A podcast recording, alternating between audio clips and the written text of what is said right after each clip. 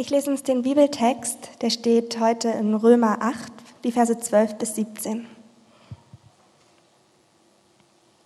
All das, liebe Geschwister, verpflichtet uns, aber nicht unserer eigenen Natur gegenüber, so als müssten wir unser Leben von ihr bestimmen lassen. Wenn ihr euer Leben von eurer eigenen Natur bestimmen lasst, müsst ihr sterben. Doch wenn ihr in der Kraft von Gottes Geist die alten Verhaltensweisen tötet, werdet ihr leben. Alle, die sich von Gottes Geist leiten lassen, sind seine Söhne und Töchter. Denn der Geist, den ihr empfangen habt, macht euch nicht zu Sklaven, so dass ihr von neuem in Angst und Furcht leben müsstet. Er hat euch zu Söhnen und Töchtern gemacht. Und durch ihn rufen wir, wenn wir beten, aber Vater. Ja, der Geist selbst bezeugt es uns in unserem Innersten, dass wir Gottes Kinder sind. Wenn wir aber Kinder sind, sind wir auch Erben, Erben Gottes und Miterben mit Christus.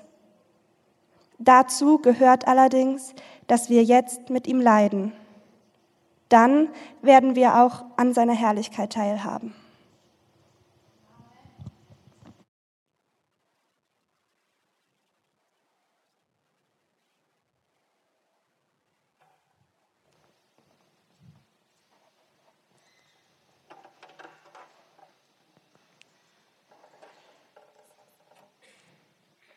Ja, mit dem ersten Gottesdienst nach der Sommerpause ähm, starten wir auch eine neue Predigtserie. Und zwar über die Frage, was glauben wir? Also sehr, sehr grundsätzlich. Und äh, dazu möchte ich jetzt auch erst nochmal, oder dafür möchte ich nochmal beten. Vater, du siehst, was wir jetzt vorhaben, worüber wir nachdenken wollen, reden wollen. Bitte schenk doch, dass das echt nicht nur ein rein intellektuelles Ding wird, irgendwie für unsere Köpfe, sondern ähm, dass wir dich da wirklich auch treffen, wie Tim gesagt hat, dass wir dir begegnen, dass wir anfangen mit dir darüber zu reden, ähm, zu antworten und ähm, ja, nutzt diese Zeit dafür, um uns auch zu erreichen mit dem, was du, ja, was du für uns hast, was du zu sagen hast. Amen. Also es geht im Prinzip um das unterste Fundament, so was glauben wir? Also wo alle Werte rauskommen, alle Aufträge, alle Ideen, äh, warum wir Sachen machen. Ähm, es ist nicht so sehr vielleicht diese ethischen Fragen und Verhaltensfragen, was wir so tun sollten, sondern viel grundlegender, wer ist Gott? Ja, was ist unsere Sicht auf ihn? Wie, wie sehen wir Gott? Wer ist er für uns? Und ich glaube, jede Gemeinschaft hat irgendwie so eine Art Bekenntnis. Also vielleicht dreht sich die Frage nicht so darum, wer ist Gott, sondern ja, wenn, man, wenn man eine Band hat, sozusagen, hat man so eine gemeinsame Idee oder gemeinsame Richtung oder jeder darf machen, was er will. Es ist sehr kreativ oder es ist doch irgendwie ähm, eine gemeinsame Idee dahinter. Es gibt vielleicht eine Band, da sagt, so, das, wenn du zu dieser Band gehörst, das wollen wir zusammen, in die Richtung wollen wir zusammen. Oder ähm, ein Sportverein oder eine Firma. Ja, warum gibt es diese ganzen Grundwerte? Weil darunter Ideen, tiefere Ideen stecken, wo die Leute sagen, so wollen wir das ausleben, mit diesen Werten, wenn du hier arbeitest, das machst du mit uns zusammen. Ja, und darunter stecken tiefere Ideen. Also so eine Art Bekenntnis, was vielleicht gar nicht immer formuliert ist, oder jede Familie hat das wahrscheinlich auch, also wenn man mal genauer hinguckt. Und den einen ist wichtiger, sehr erfolgreich zu sein, da steckt dann tiefer irgendwas drin, oder den anderen ist wichtiger, mehr ein gutes Miteinander zu haben oder Gerechtigkeit zu üben, was auch immer. Das sind aber im Prinzip die Sachen, die da rausfließen aus dem tieferen. Was glauben wir eigentlich? Was ist unser Bekenntnis? Und bei Kirche ist das eben sehr, sehr alt, diese Idee von so einem Bekenntnis. Und bei aller Unterschiedlichkeit, die gut ist, von Gedanken, Erkenntnis, Persönlichkeiten, ähm, bei allen Diskussionen, die gut sind und erlaubt sind und sein sollen, gibt es aber auch so ein gemeinsames, ähm, was macht uns aus, was ist uns am wichtigsten. Und Bekenntnis hilft darauf zu fokussieren. Ein Glaubensbekenntnis hilft uns zu sagen, das eint uns, das, das bringt uns als Gemeinschaft zusammen. Ähm, Ja, über die Jahrhunderte gab es ganz viele Bekenntnisse. Also immer wieder ist interessant zu sehen, die Kirchen waren immer wieder herausgefordert, in jeder Zeit neu ähm, herauszufinden oder eher gesagt sprachfähig zu werden. Das glauben wir. Also es war nicht einmal ein Bekenntnis und das war es für, für immer, sondern es wurde immer wieder, wurden solche Bekenntnisse geschrieben und waren eine Hilfe letztlich, um sich als Gemeinschaft zu orientieren, um ne, zu, sich zu formen und auch sich gesund weiterzuentwickeln, auch um zu sagen, das ist auch eine Art Schutz. Ja? Wir sagen, das schützt unseren Zusammenhalt, da kommen wir zusammen, das hält uns zusammen. Okay, ich habe versucht ein bisschen zu erklären, warum könnte das wichtig sein, ja, Bekenntnis. Aber wir sehen das so in unserer Phase als Gemeinde, als Kirche, als Hamburg-Projekt auch wichtig, dass wir uns mal mit diesem Glaubensbekenntnis beschäftigen. Und eben mit diesem wohl bekanntesten, wahrscheinlich bekanntesten, am weitesten verbreitesten Bekenntnis, ähm, dem apostolischen Glaubensbekenntnis, was im Prinzip von keinem wirklich angezweifelt wird, was da drin steht. Also von keiner Kirche äh, irgendwie hinterfragt wird oder nicht geglaubt wird, sondern das ist Christen aller Couleur aus sämtlichen Ecken der Welt, aus allen Zeiten sagen, das ist, das ist solide, das kann man nehmen. Ja?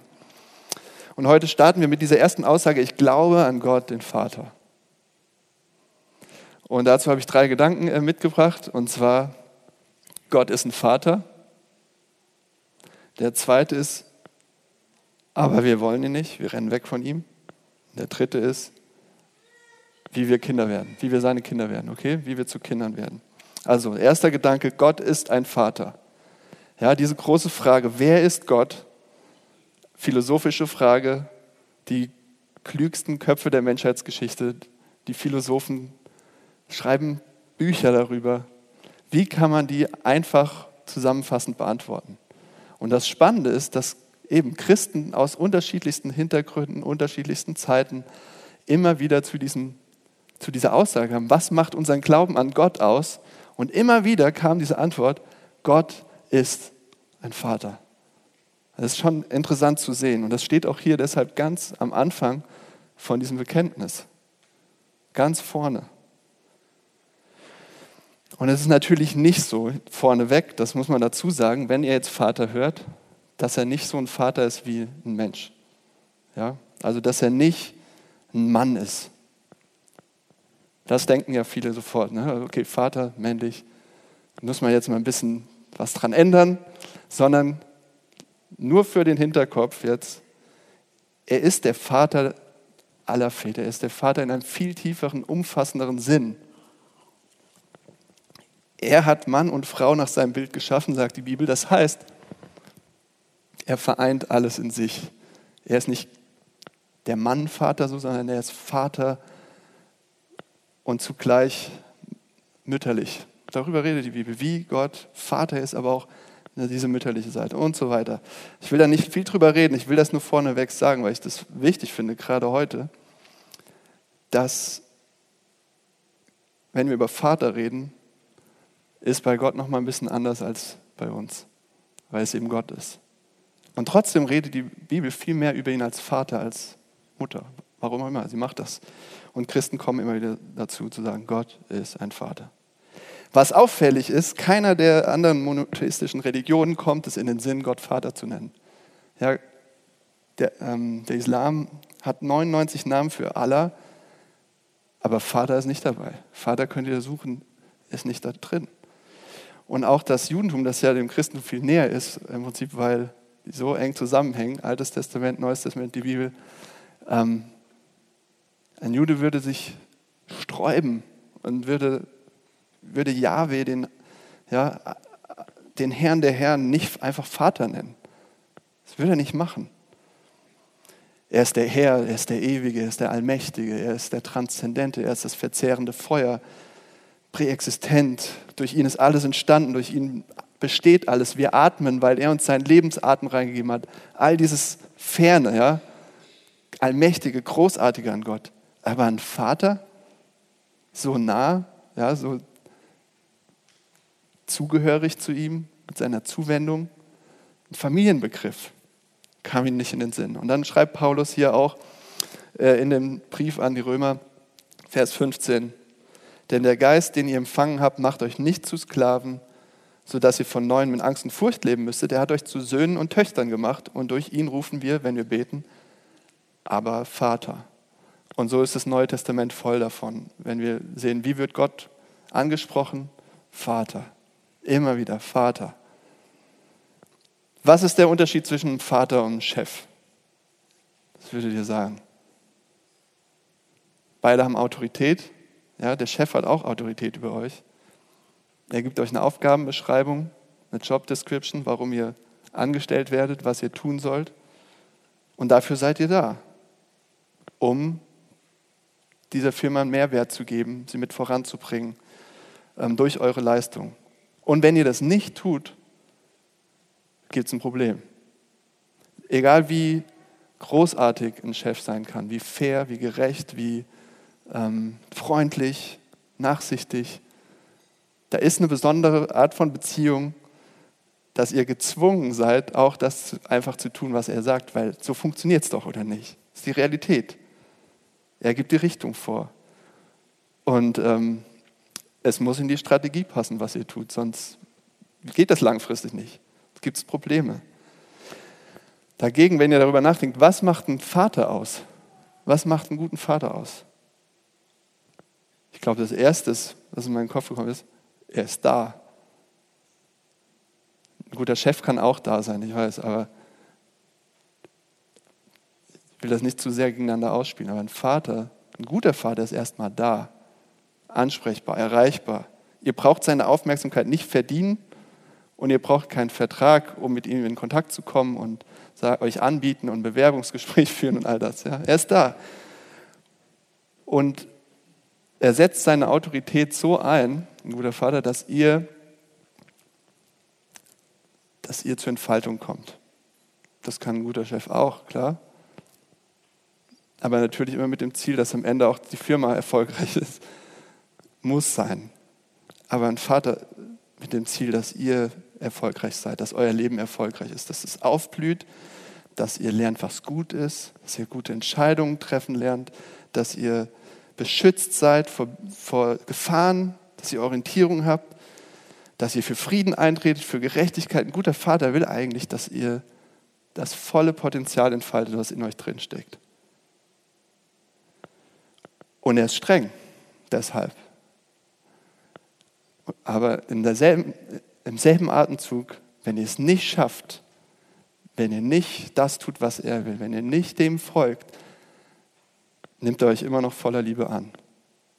Wenn ihr richtig Mist baut, nimmt er euch an. Und er ist großzügig mit euren Schwächen. Er schreit euch nicht an, er macht euch nicht nieder, er packt euch nicht im Zorn, jagt euch nicht Angst ein, macht keinen Druck, damit ihr endlich funktioniert. Er hat ein offenes Ohr und er lässt euch nicht allein in euren Sachen. Egal wie idiotisch ihr euch benehmt. Er holt euch nachts um drei ab, irgendwo, wo ihr abgestürzt seid. ähm, er lässt euch nicht im Stich. Warum? Warum macht ein Vater sowas? Was habt ihr dafür getan? Nix. Ihr seid einfach sein Kind. Einfach nur, weil ihr sein Kind seid. Okay, ihr denkt, wie kann ich das in äh, Zusammenhang bringen mit meinem Vater und mit Erfahrungen von unseren Vätern, die wir so kennen? Ich habe da so ein, so ein fieses Zitat, was ich immer noch großartig finde, von Terminator 2 abdrucken lassen. Wo ich denke so, ja, das ist doch, was über Väter erzählt wird. In den Filmen, in den Geschichten. Ähm, die Väter, die Väter, ach, dann doch lieber eine Maschine. Ja, so. Also es ist echt hammerhart. Aber ich, wenn ich darüber nachdenke, ich denke, das größte Problem, was ich, oder ja, was ich mit meinem Vater habe oder was ich selbst als Vater habe, ist, Umgang mit Verantwortung und Autorität. Ja, es gibt diese zwei Fallen. Ich benutze meine Autorität schlecht und sie wird autoritär und ich mache Druck und ich will meine Jungs dazu bringen zu gehorchen. Die müssen gehorchen, die müssen, die müssen, die müssen mir endlich mal gehorchen. Ja, es wird autoritär. Ich muss, sie, ich muss es erzwingen. Also ich habe die Autorität und sie wird autoritär. Oder ich überlasse sie sich selbst. Ich sage, die wollen ja nicht. Die wollen ja nicht hören. Ich entziehe mich der Verantwortung und gehe raus und sage, komm, ey, macht, was ihr wollt. Ich gehe weg, ich schweige, sollen sie sich doch den Kopf einhauen oder was auch immer. Könnt ihr euch einen Vater vorstellen oder erahnen, dass es sowas geben könnte, der immer Verantwortung übernimmt, immer da ist, immer reingeht, immer zugänglich ist, euch nie im Stich lässt und seine Autorität nie missbraucht, nie benutzt, um euch in die Ecke zu drängen, nie benutzt, um euch zu manipulieren, sondern sie immer einsetzt, um euch hochzuheben, um euch zu dienen. Und dann habe ich eine gute Nachricht für euch. Die Bibel sagt uns, es gibt diesen Vater tatsächlich. Es gibt den. Der ist so gerecht und so streng und herausfordernd, aber nie vernichtend. Ja, nie herabsetzend, nie in die Ecke treibend.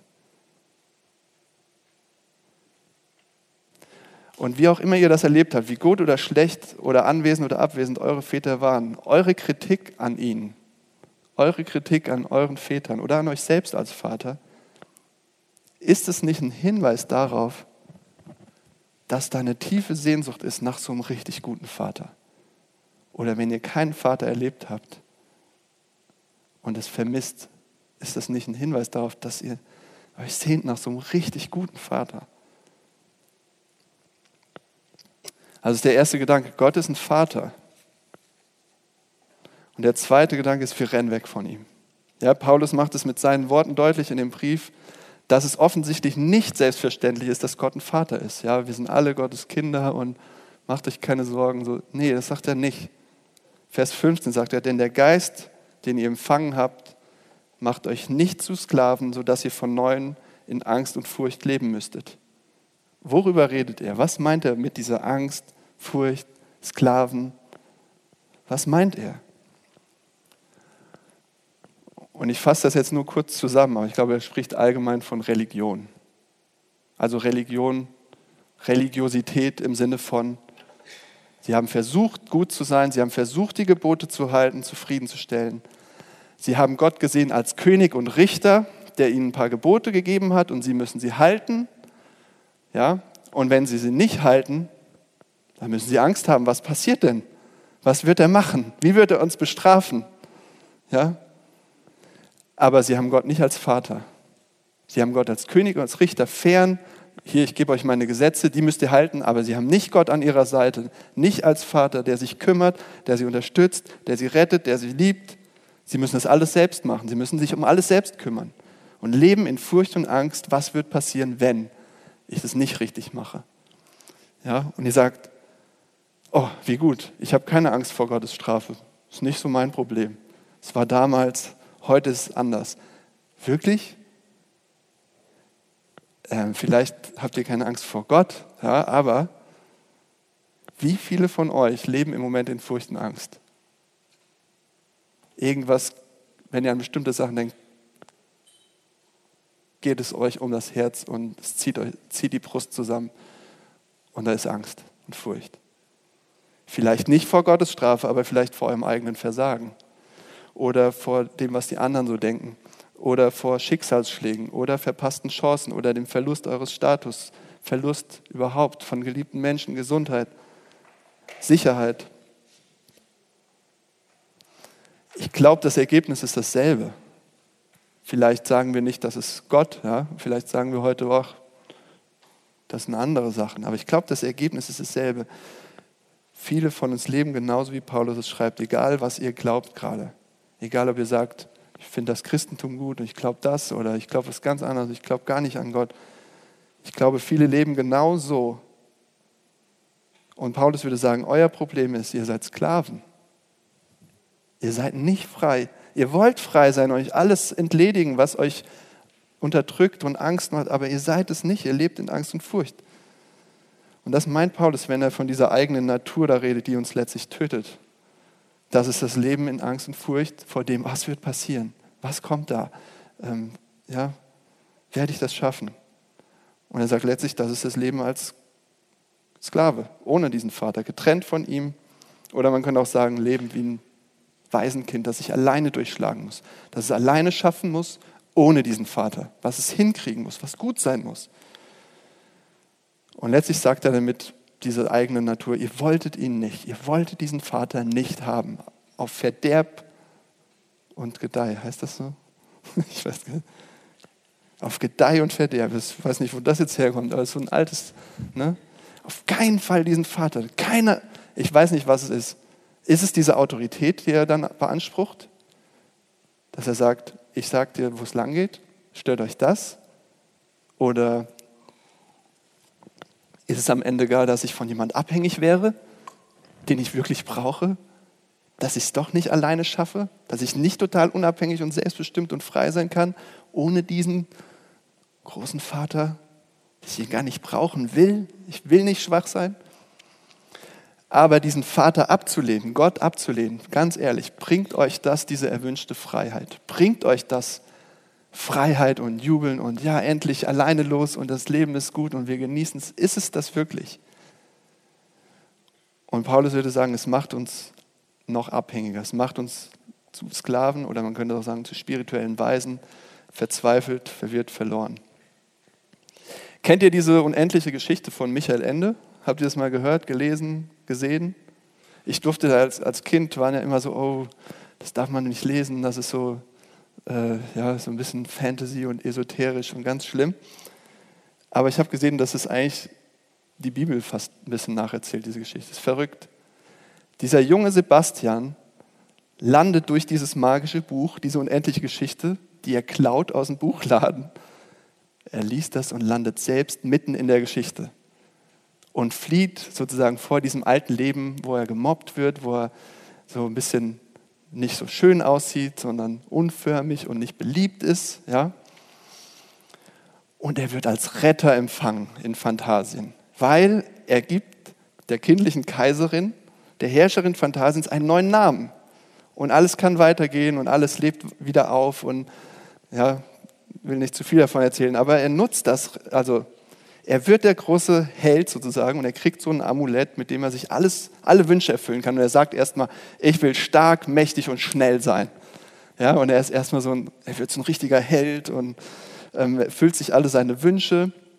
Und ähm, ja, gerade weil er in der alten Welt halt so ein Schwächling war, will er jetzt so richtig groß und stark sein und so weiter. Und er besteht ein Abenteuer nach dem anderen. Aber was passiert ist, mit jedem Erfolg wird er stolzer, übermütiger. Ähm, seine Freunde distanziert er.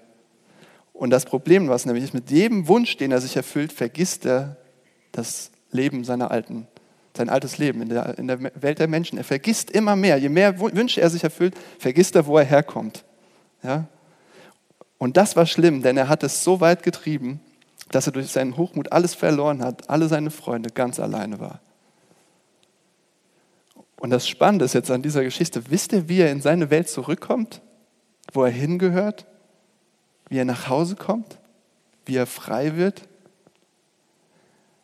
Er muss sich erinnern, und zwar an eine Person, an seinen Vater. Er kommt nur zurück, wenn er sich an seinen Vater erinnert. Ihn zu lieben, von ihm geliebt zu sein, zu ihm zu gehören. Dass er dass er weiß, woher er kommt und wer er ist. Und Sebastian wollte sich von all seinen Enttäuschungen und Schmerzen und Niederlagen befreien, indem er sich so vielen Wünsche erfüllt wie möglich, indem er alles möglich macht, indem er alle seine Träume lebt. Und was passiert ist, er landet damit im Dreck mit leeren Händen da und verliert alles, bis er verzweifelt feststellt, er weiß gar nicht mehr, wer er ist. Er hat das Wichtigste verloren, nämlich zu wissen, wer er ist. Und diese, damit diese Erinnerung an seinen Vater. Und ich glaube, letztlich erzählt diese Geschichte unsere Geschichte. Ja? Wir rennen ohne Ende Dingen hinterher und wollen uns Wünsche erfüllen, wollen Schmerzen hinter uns lassen, indem wir das noch kriegen, äh, Enttäuschungen und Niederlagen überwinden, indem wir diesen Wunsch erfüllen. Ja, wir wollen Erfüllung, das Glück, Erfolg, Genuss, Anerkennung, Bestätigung. Und vor lauter Beschäftigung damit, was wir alles wollen und brauchen und Wünsche uns erfüllen, vergessen wir, wer wir sind. Und vergessen wir die Liebe des Vaters, unser wahres Zuhause, wo wir hingehören. Und ich glaube, egal eben, was ihr jetzt sagt, was ihr glaubt, ob ihr, ähm, ob ihr Christen seid oder nicht, ich glaube, ihr könnt das nachvollziehen. Wir verhalten uns wie so Waisenkinder. wie spirituelle Weise letztlich. Voll drauf los. Noch ein Beispiel. Wollt ihr das sehen, wo wir das machen? Sorgen. Macht ihr euch Sorgen manchmal? Um irgendwas? Finanziell? Zukunftssorgen? Wie geht es weiter beruflich?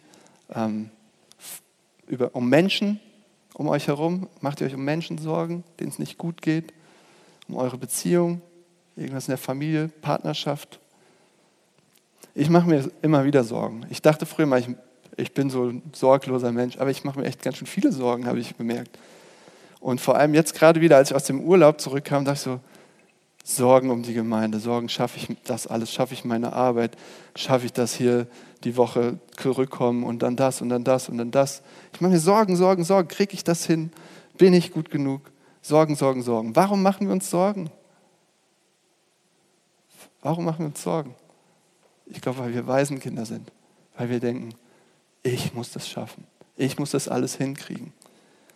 Wenn wir wirklich glauben würden, da ist ein Vater im Himmel und das ist mein Vater, der kümmert sich, der hat alles im Griff, der hat alle Macht, ihm gehören alle Reichtümer der Welt und der liebt mich einfach, weil ich sein Kind bin.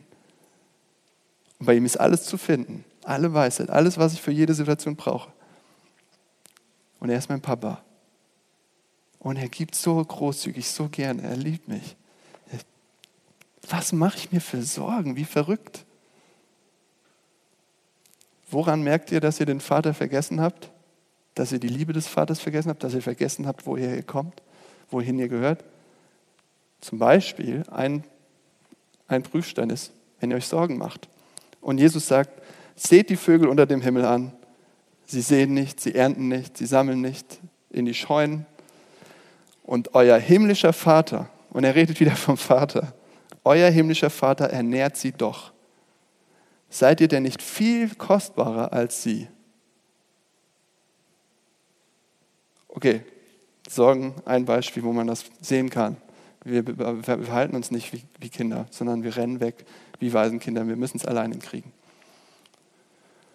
Wie werden wir zu Kindern? Mehr. Also wie werden wir mehr zu solchen Kindern? Wie passiert da eine Veränderung? Dass wir nicht wegrennen und sagen, du bist mein Vater. Und das will ich. Das ist gut. So will ich auch leben. Das Spannende an dem Glaubensbekenntnis ist, ich glaube an Gott den Vater. Ich habe das jetzt so gemacht, aber eigentlich geht es da erstmal gar nicht um uns. Sondern es geht ja weiter, das sehen wir in den nächsten Wochen, und an Jesus Christus, seinen eingeborenen Sohn. Also es geht eigentlich darum, erstmal um den Vater und den Sohn. Also dass Gott wir reden dann noch drüber, dreieinig ist und so weiter. Er hat drei, Vater, Sohn, Heiliger Geist. Sehr verwirrend, aber wunderschön, wenn man lang drüber nachdenkt. Aber es geht darum, dass Jesus der Sohn ist und Gott sein Vater ist. Es ist ein Gott mit verschiedenen Personen. Und es war undenkbar, vorher Gott als Vater zu sehen, bevor Jesus auf die Bildfläche trat und gesagt hat, das ist mein Vater. Es war undenkbar, unmöglich. Und als Jesus getauft wurde, also im Prinzip so zum Start seiner öffentlichen Laufbahn, wo er angefangen hat zu wirken, bei der Taufe von Jesus öffnete sich der Himmel und diese Stimme kam aus dem Himmel und sagt, dies ist mein geliebter Sohn, an dem ich Freude habe. Also das war so die Taufe. Jesus ist der Sohn. Und dann hat Jesus wie selbstverständlich die ganze Zeit von Gott als seinem Vater geredet. Aber dann hat er was Komisches gemacht. Dann hat er auf einmal angefangen, darüber zu reden, dass wir zu Gott Vater sagen sollen. Zum Beispiel, als die Jünger gefragt haben, wie sollen wir denn jetzt beten? Und was sagt Jesus? Das erste, Vater unser im Himmel. Betet so, sagt Vater zu eurem Gott. Und Jesus sagt damit letztlich, Leute, ihr seid von Gott weg. Ihr seid weggerannt aber ich, bin, ich will euer Bruder sein. Ich will euer Bruder sein, der euch hinterher rennt und euch zurück nach Hause holt in die Familie, zum Vater. Und damit ihr den ganzen Reichtum des Vaters bekommt, in dem Text steht das, äh, damit ihr Erben seid von Gottes, alles, was er hat, wird euch gehören. Jesus sagt, das ist alles, was ich habe als Erbe, als Sohn, ich teile es mit euch. Ich will, dass ihr es auch habt. Ich will, dass da nichts mehr dazwischen ist. Wie ist es möglich? Ja, wir haben dem Vater alles genommen, was er uns gibt. Wir haben gesagt, danke, nehme ich hier mein Leben, meine Gaben, alles, was wir im Leben bekommen, nehme ich, es gehört jetzt mir, ich mache damit, was ich will. Wir haben Menschen genommen so getan, als ob sie uns gehören, ähm, Dinge genommen, geschaffene Dinge, uns selbst und zur Erfüllung unserer Wünsche gelebt. Ja? Wir haben Kosten verursacht damit. Wir haben damit was angestellt. Und der Vater ist nicht dieser senile Alte mit Bart, der nichts kapiert und da sitzt und so, hm, alles cool, es war nicht so schlimm, mach doch. Ne? Der checkt eh nichts. So. Sondern das ist dieser gerechte, heilige Gott, der alles weiß, alles sieht und sagt, das ist meine Welt. Und ich, ich liebe die so sehr. Hier kann, hier kann nicht einfach jeder machen, was er will. Es gibt gute Regeln. Es soll Gerechtigkeit geben, es soll Reinheit geben, soll Wahrheit herrschen. Und deshalb muss auch jemand für die Kosten aufkommen, für den ganzen Mist, der da passiert. Deshalb kann das nicht alles einfach vom Tisch gewischt werden. Und da kommt Jesus und sagt, lass mich das tun. Lass mich dein großer Bruder sein, der das macht für dich, der für dich eintritt.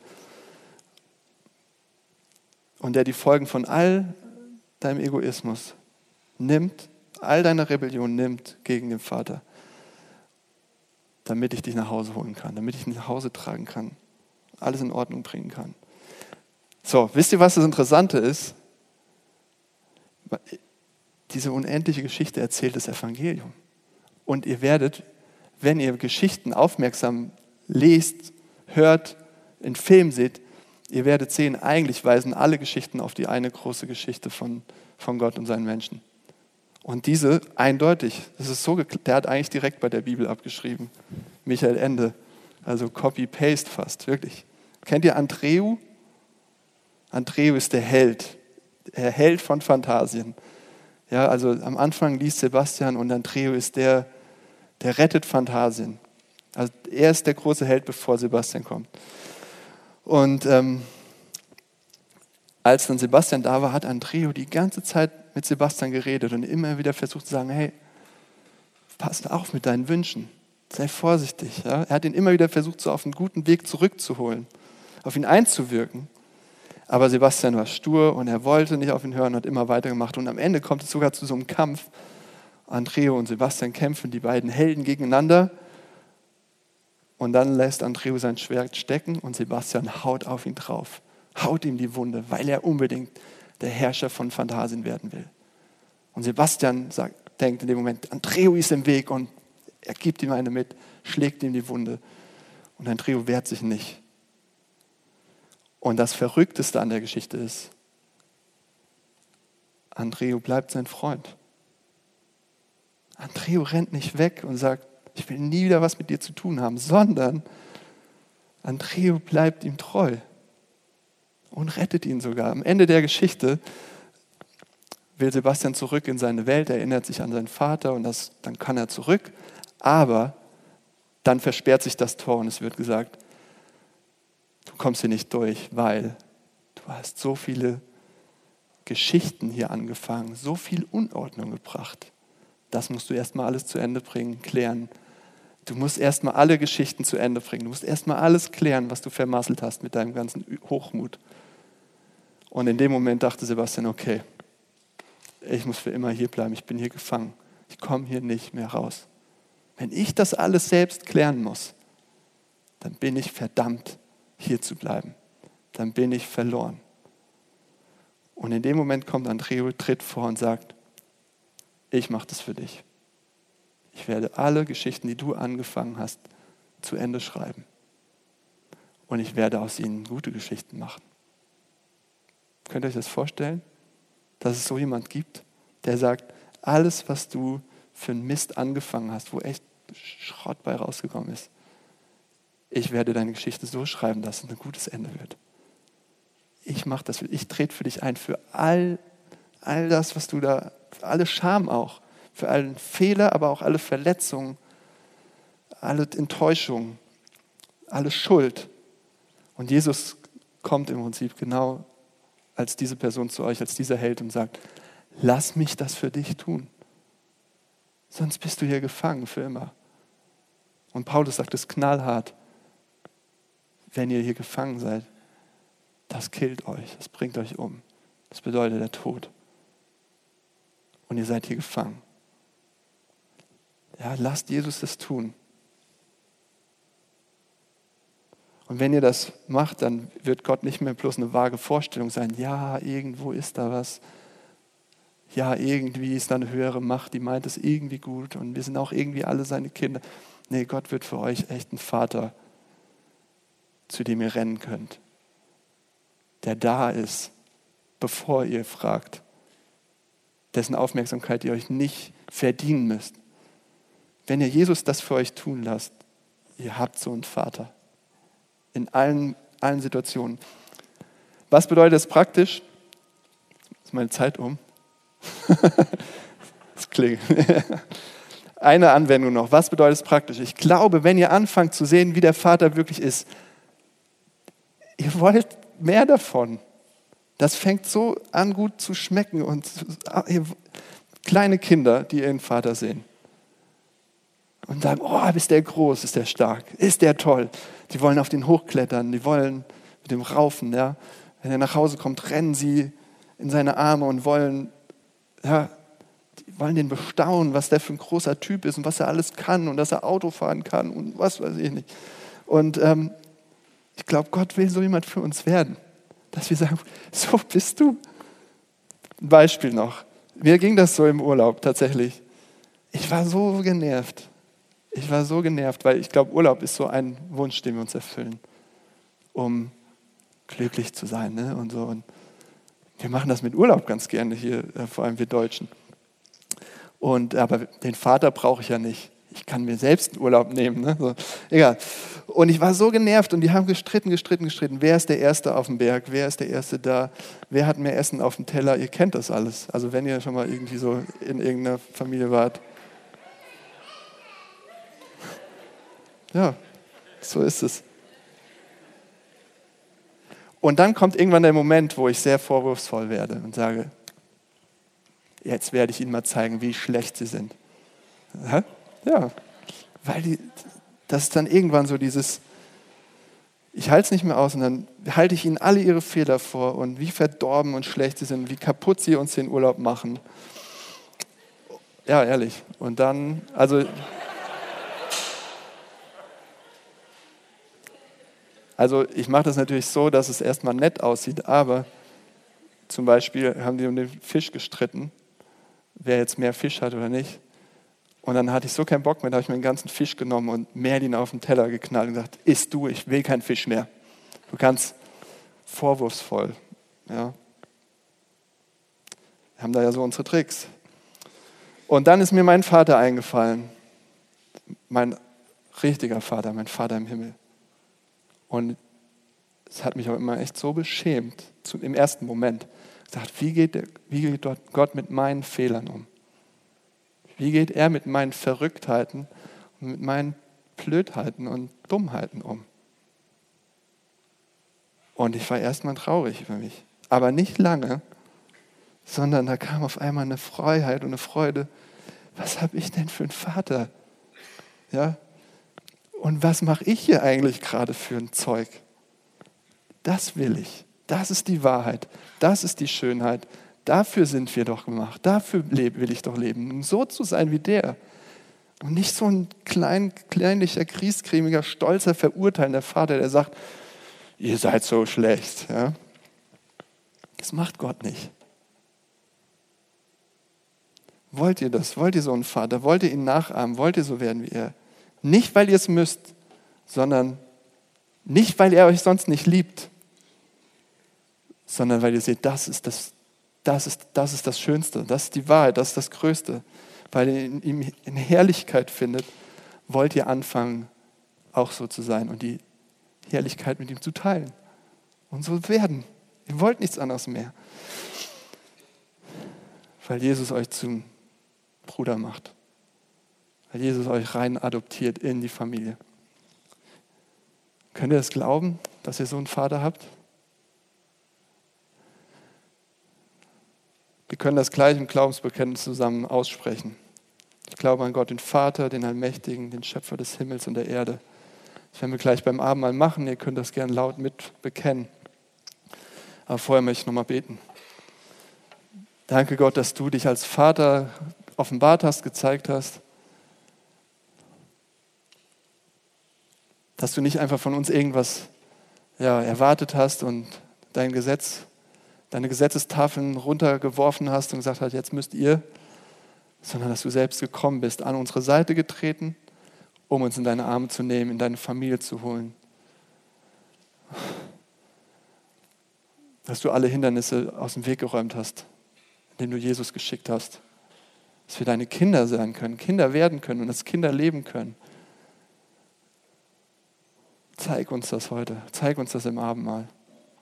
Zeig uns das ganz persönlich und hier auch als ganze Gemeinschaft. Dass das ein unerschütterlicher Kern und eine unerschütterliche Säule dieser Gemeinde wird, dass du unser Vater bist. Amen.